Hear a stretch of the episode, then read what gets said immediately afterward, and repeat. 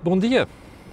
Edição diária da Cor do Dinheiro, neste caso do dia 28 de outubro do ano da graça 2021. I love the smell of Natal early in the morning. Lembra-se do Robert Duval uh, no Apocalypse Now. Uh, hoje lembrei-me disso. Por acaso cheira aqui a relva, no sítio onde eu estou, que é um sítio magnífico, aliás, aqui no Golf Spot, no, no estádio universitário. Mas, de facto, il mio naso ontem captou um cheiro napalm estendido por Portugal fora, com um particular destaque na zona de São Bento, no Palácio de São Bento. Bom, obviamente estou aqui a gozar, isto tem a ver com a situação política, mas já lhe vou explicar porque é que eu disse isto. Bom, mas antes de irmos a, ao programa de hoje, deixe-me só fazer aqui uh, alguns reminders. Não sei se já viu o Think Tank de ontem. Se não viu, eu recomendo vivamente que vá ver. Olha, por várias razões. Primeiro, porque o Jorge Marrão e o Joaquim Aguiar são uns pensadores absolutamente extraordinários. Não é? E, uh, em segundo, porque a análise de ontem sobre a situação, política é de primeiríssima água. E em terceiro lugar, porque o Jorge e o Joaquim estavam a avisar para isto há praticamente 4 anos, que é o que tem, 4 anos e qualquer coisa, que é o que tem aqui de vida o canal A Cor do Dinheiro. Portanto, vai lá ver que vale a pena.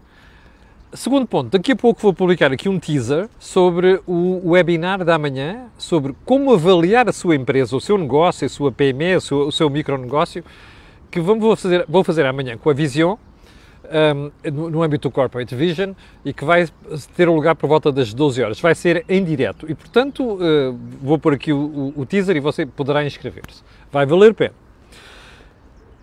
Terceiro, vou lembrar aqui que este canal tem uma parceria com a Prozis e, portanto, quando for lá fazer compras, na saída, no cupom promocional escreve Camilo e tem automaticamente um desconto de 10%.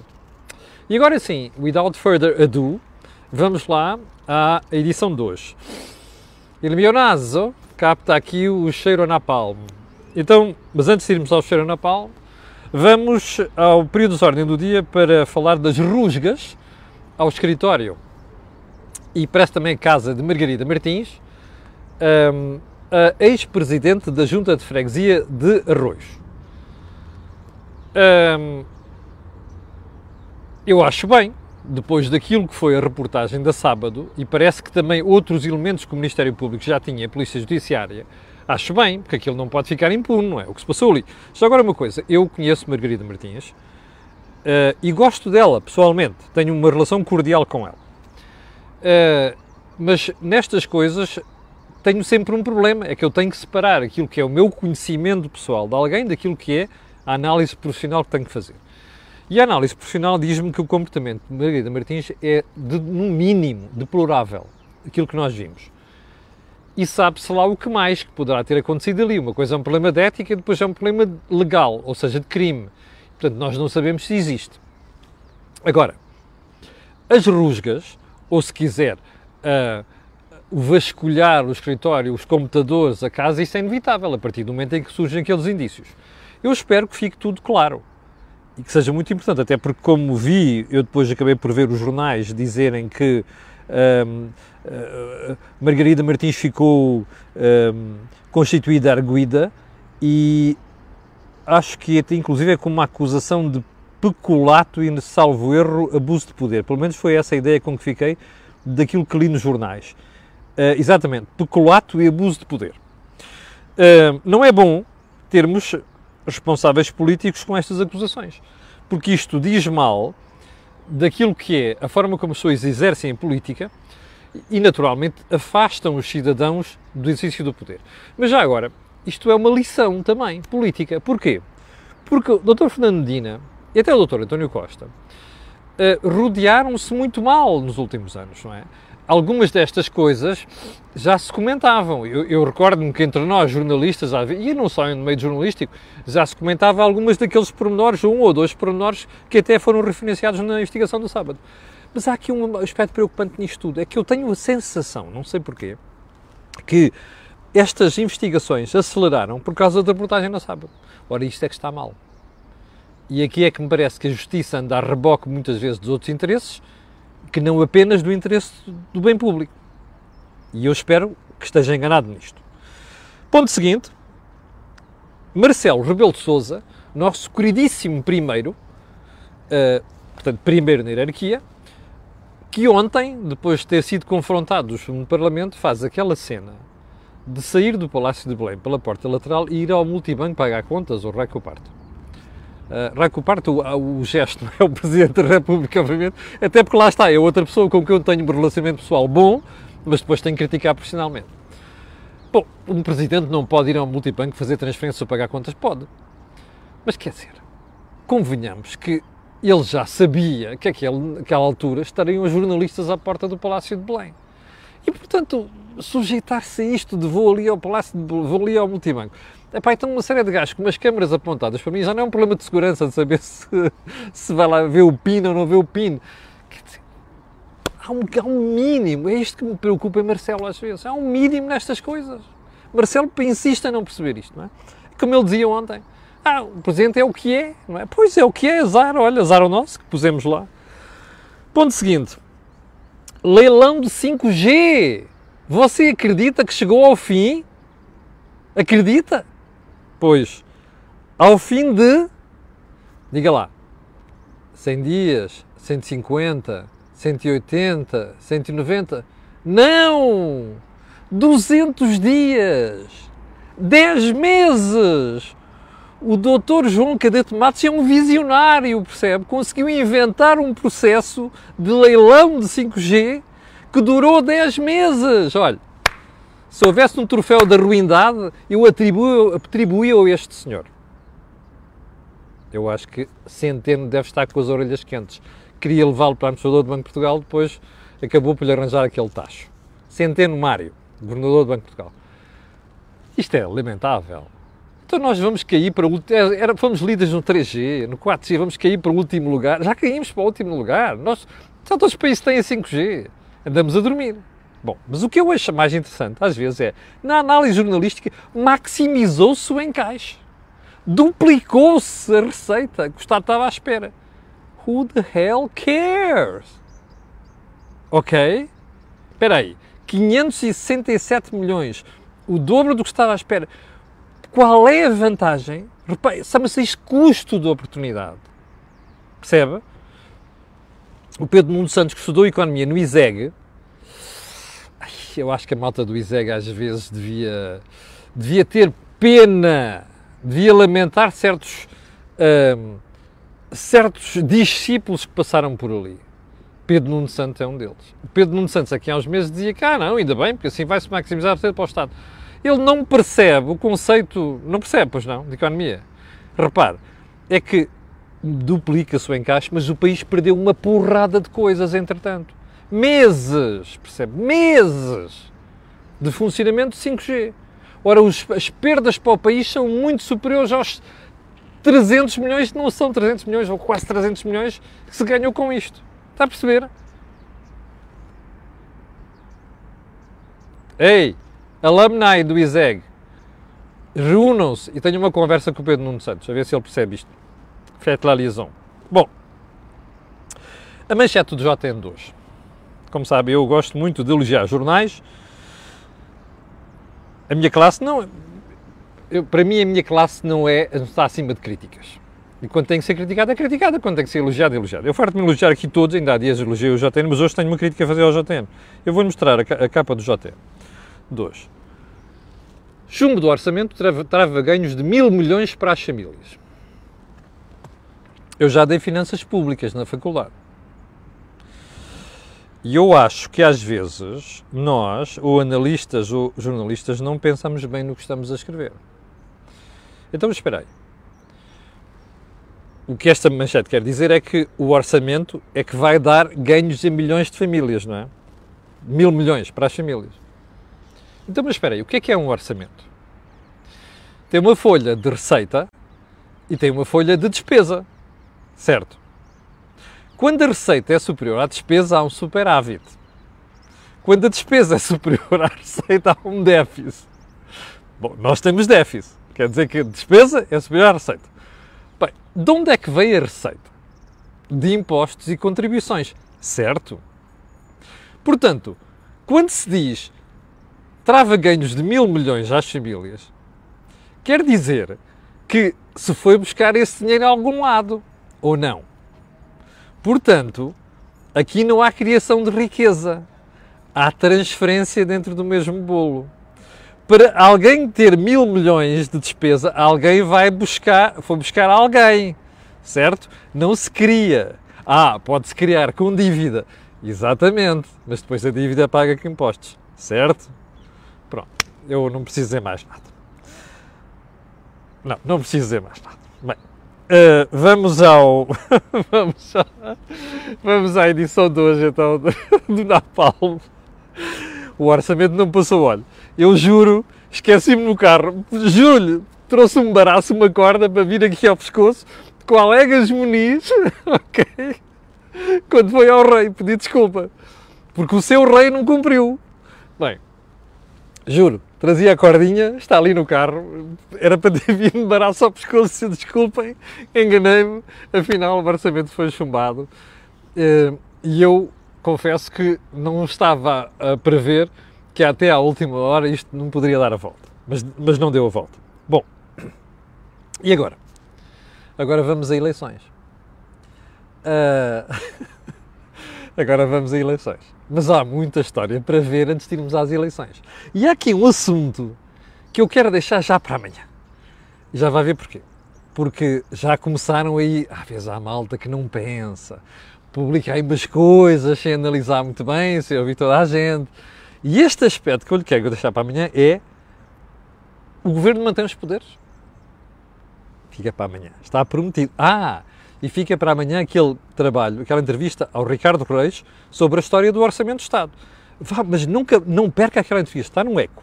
Porque aquela entrevista é a súmula de Portugal, da política económica portuguesa nos últimos 20 anos.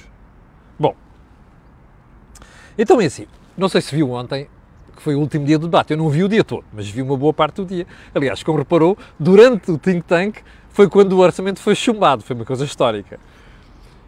E ontem fiquei estupefacto. Desde uma entrevista, de, já agora assim, aos assessores do Ministro das Finanças, ensinem-no a falar português.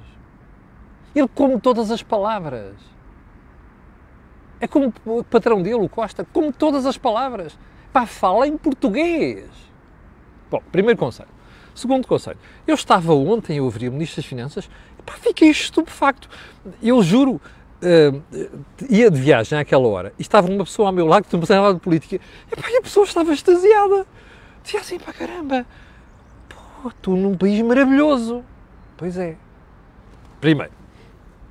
Segundo, António Costa percebeu-se logo, ah, o próprio Ministro das Finanças já estava ressabiado, porque ele percebeu, como toda a gente ali no governo percebeu que queria ser chumbado. Já de manhã estava claro. Eu ontem escrevi no Jornal de Negócios um artigo a dizer o escorpião picou o sapo. Conhece a história, não é? O, o escorpião quer, que o escorpião quer atravessar o rio, não sabe nadar, mas o sapo sabe. Então pede boleia ao sapo, o sapo sabe que o escorpião pica e mata. Mas mesmo assim, ele prometeu que não matava, não é? O sapo vinha atravessar, atravessar o rio com o escorpião às costas e pica-o. E o sapo disse, então agora morremos dois. Pá, mas é a minha natureza. Pronto. Está a ver? Foi esta a história. Eu não consegui prever, acreditei na, acreditei na promessa do, do escorpião e também me enganei. Mas agora, repara uma coisa. Ontem foi um churrilho de ressabiamento, de raiva. António Costa atirou-se a toda a gente. Atirou-se à direita, atirou-se ao PCP, atirou-se à esquerda. A Ana Catarina Mendes, a ajudante de campo dele, atirou-se ao, ao Bloco de Esquerda, atirou-se ao PCP. Aqueles tipos pareciam aquela gentinha que se chateou, aquelas comadres que chatearam e ontem lavaram roupos a sujar a barda no Parlamento. Bom, sinal dos tempos. A arrogância é tramada.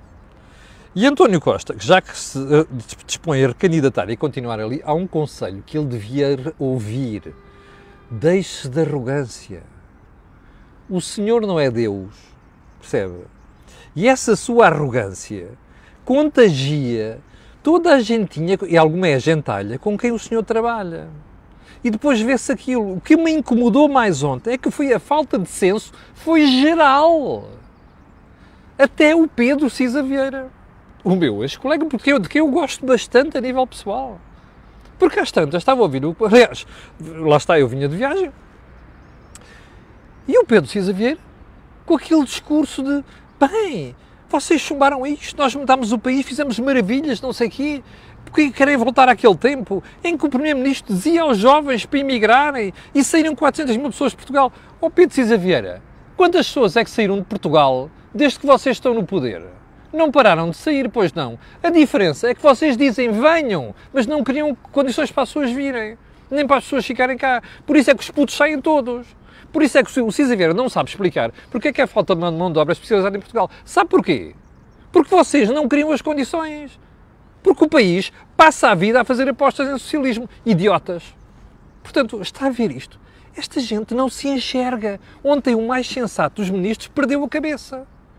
E falava ali com um ar de. Epá, porra, eu não acredito que vocês nos põem na rua. Pois, a democracia serve para isso. Quando a malta é arrogante e não faz o que deve fazer, leva uma lição. Costa, he didn't see it coming, did it? Pois não. Não viu, pois não? Pois é. O Cavaco também não viu quando foi da ponte. Remember? O Guterres também não viu. O Sócrates também não viu. Sabem porquê? Chama-se arrogância. E tiveram uma merecidíssima lição. Desta vez. E se calhar ainda vão ter mais. Se não aprenderam, vão ter mais. Bom, mas já lá vamos. Ponto seguinte, nesta análise. O que é que segue? O que é que segue? Segue-se uma campanha eleitoral, que já começou ontem, como vou explicar. Dura. Muito dura. Porque, como você percebeu, ontem, António Costa Ana Catarina Mendes e aquela gentinha toda de pé está fula, está possessa, como dizem os brasileiros, está, estão putos da vida com o PCP e o Bloco. Aliás, outro ressaibeado da noite, até curioso, até houve ressaibeados para além do Partido Socialista, como a menina Inês Souza Real do PAN, mas eu já lá vou ela. Mas enfim, Augusto Santos Silva, na televisão, Ressaibia disse, eu não percebo porque é que os pais já reparou, nenhum deles percebe. O Tiago Antunes tinha feito a mesma figura, que é adjunto do Primeiro-Ministro, na noite anterior na SIC Notícias. Ontem foi a vez de Santos Silva.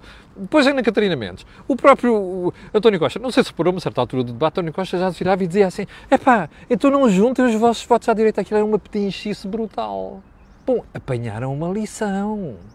Pois é, democracia. Mas voltemos à história da, da campanha dura. António Costa deixou de perceber ontem, Ana Catarina Mendes, Augusto Santos Silva, aliás, na televisão, Augusto Santos Silva diz, inclusive, diz, é contraditório. Primeiro diz que não é, até é possível re... até é possível reeditar a geringonça. O Augusto Santos Silva, ou quem esteja a ver, que se ele, não sei se ele vê. Há outros que vêm, que eu sei que vêm. Olha, digam ao Augusto Santos Silva para ver o que é que disse o Joaquim Aguiar ontem no Think Tank, ok? E o Jorge Marrão. Pode ser que percebam, antes de fazerem declarações públicas. Bem, Vamos chegamos aqui. O Augusto Santos Silva diz assim: não, é óbvio que isto vai deixar marcas. Vai deixar marcas. Vai deixar marcas profundas. Não é? O António Costa é um tipo que não perdoa as traições, entre aspas. Portanto, vocês podem ter a certeza uma coisa: vão ficar, não é marcas, é marconas, grandes marcas, percebe? Que nódoas negras. Já agora um conselho, António Costa. Bateu Está negro, doeu, não é? Põe uridoide. Ajuda a passar. Eu juro que não tenho qualquer, não tenho qualquer eh, patrocínio de, do laboratório, nem sei qual é que é que faz o uridoide, ok? Mas olha, põe uridoide que passa a nota negra. Bom, vamos seguir. Um, como eu dizia há bocadinho, já começou a campanha eleitoral. Até porque António Costa, ontem no Parlamento, já dizia assim: não, nós esperamos que agora nos dê uma maioria reforçada e estável. Bom, António Costa não tem vergonha. Porque se tivesse vergonha, tinha-os no sítio e dizia assim: Nós queremos a maioria absoluta. Porque agora repare neste pormenor. Então chatearam-se com o Bloco e com o PCP. A recusa do PCP, veja o think tank de ontem, tem a ver com coisas muito mais profundas. Então, se é assim, como é que vai haver uma reedição da Jeringonça? Ah, pode ir ao PST. Mas espera aí, foi o Costa que disse que não tinha, com o acordo com o PS, se o PST, este governo acabava. Ah, e não sei se viu a entrevista do, do Rangel ao Vítor Gonçalves ontem. Comigo não há blocos centrais. Hum, portanto, meus senhores, com quem é que vai governar o Partido Socialista se ganhar? Bem, das duas uma. Ou tem, uh, ou tem maioria absoluta, ou vai ser um sarilho muito grande, certo? Portanto, já está, a imaginar o que é que vai ser a campanha eleitoral? Ela começou ontem. Costa vai chamar os nomes todos ao Bloco de Esquerda e ao PCP. E eu, sinceramente, acho que desta vez não vai haver aqueles rufos nos debates eleitorais. Percebe? Porque isto ficou feio e vai ficar feio, porque era uma impossibilidade. Aliás, analisaremos amanhã. E isto era uma coisa contra a natura, não podia persistir. Bom, vamos, guardamos essa parte para amanhã. Esta história do governo mantém poderes que tem a ver com estas coisas do Costa, guardamos também para amanhã, ok? Vamos lá para outras coisas. Bom, ironia das ironias. Aquilo que para mim era o orçamento mais vergonhoso destes, destes, destes seis anos, em que o PS, o PS cedeu tudo, lixou a iniciativa privada com as coisas que fez no orçamento, percebe? É o orçamento que foi rejeitado. É pá, e a política tem destas coisas, ironia, não é? Está a ver porque é que eu. Ele me naso cheira a napalm in the morning e eu gosto de napalm in the morning porque gosto de ver que aquilo que era o maior atentado às empresas em Portugal, percebe? E à criação de riqueza foi chumbado. Fico feliz com isso. Hum? Bom, como eu lhe dizia, o ressabiamento não é exclusivo do PAN. Aliás, não é exclusivo daqueles senhores que chumbaram. É do PAN. Ontem a Inês Sousa Real tirou a máscara. Porque ela deixou entender claramente na televisão, não sei o que é que foi, já não lembro quais é que foi dos canais, mas estava a ver a senhora a dizer, a senhora ou a menina, e estava a ver a senhora e às tantas ela começa com aquela, ai não, não devia ter se chumbado, até porque não sei quanto, espero que as pessoas tenham juízo e não sei o quê, e que a gente possa ter eleições já, que é para uh, ter um orçamento, não sei das quantas. Francamente, oh Inês Sousa Real, mas que vergonha. Tiraram a máscara. Vocês estão cada vez mais parecidos com os PEV, daqueles verdes que são vermelhos por dentro, como dizia o Franz Josef Strauss, o ex-primeiro da, da, Baviera, nos anos 80. Como os verdes na Alemanha, dizia, dizia ele. Passam verdes por fora e como, é como as melancias, cortas e depois é vermelho por dentro. Estão a ver? Isto é uma vergonha, ainda Sousa Real. Querem ter identidade? Tenham. Aliás, eu suspeito que o PAN é um dos partidos que está um bocadinho com miúfa do que pode acontecer nas eleições. Bom, ressabiamentos, quanto a ressabiamentos, estamos conversados. Mas há um ressabiado maior, que é o Cavaco, que é o Cavaco, perdão, que é o Marcelo e já lá vamos. Mas antes disso, ah não, vamos ao Marcelo. E vamos ao Marcelo porquê? Porque ontem Marcelo resolveu falar e dar uma série de explicações. Eu até acredito que a explicação seja aquela, como Paulo Rangel explicou na entrevista ao Vítor Gonçalves, da RTP. Excelente entrevista, aliás, Vítor Gonçalves esteve muitíssimo bem. Uh, aliás, cada vez gosto mais das entrevistas dele. Lá está, eu elogio quando tenho que elogiar. Uh, e não devo nada ao Vítor, fica claro. Um, Paulo Rangel explicou que já tinha pedido uma audiência a Marcelo. Bom, eu até percebo isso. O problema disto é que Marcelo aceitou agora e não devia ter aceito. Porque Paulo Rangel e Marcelo já deviam ter percebido uma coisa. Como o doutor Salazar dizia, é das coisas mais acertadas que ele dizia, em política, o que parece é. E, portanto, o que parece no meio de uma discussão do orçamento, ele receber Paulo Rangel, parece que, epá, estou a favorecer aquele tipo. Rui Rio aproveitou ontem, cavalgou ontem, depois de ter sido comido, não é, pelos jornalistas no dia anterior, como eu lhe expliquei aqui ontem. Bom, Marcelo não sai nada bem disto. Até porque Marcelo é um dos grandes perdedores de ontem, não é? Marcelo, eu, está no meu artigo do Jornal de Negócios de hoje. Porquê é que Marcelo fez esta fita toda? É muito simples. Primeiro, porque ele andou a vender a ideia que era o pai da estabilidade em Portugal. Metia-se em tudo, falava tudo e não sei o que, construía as pontes todas e agora não construiu nada. E tramou-se. Primeiro. Segundo ponto. Marcelo é um tipo medroso. Toda a vida política dele foi de medo, medroso. Está a ver? E o problema de Marcelo é que é o problema daqueles políticos que querem escolher o momento exato de fazer tudo. Perdem política é risco. Isso é o aspecto que eu gosto mais em Rangel. Apesar de eu ter dito aqui várias vezes que não é o meu candidato inicial. Cavaco sabia o que era risco. Quando foi à Figueira da Foz, risco. Quando disse, meus senhores, a gente vai fazer isto, se vocês quiserem chumbar no Parlamento, chumbem, risco. Deu a primeira maioria absoluta a um partido.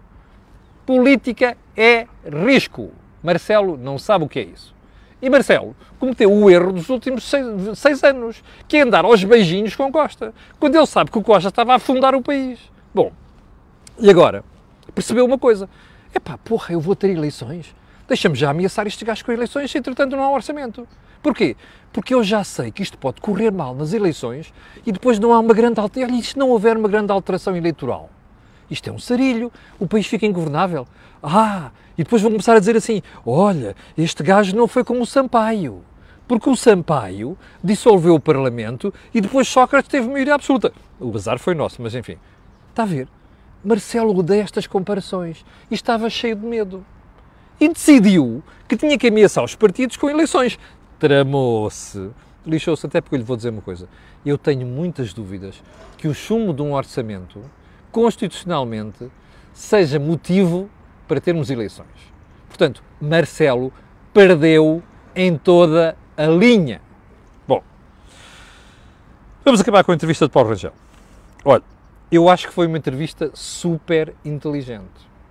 E não estou a fazer campanha por Rangel, ok?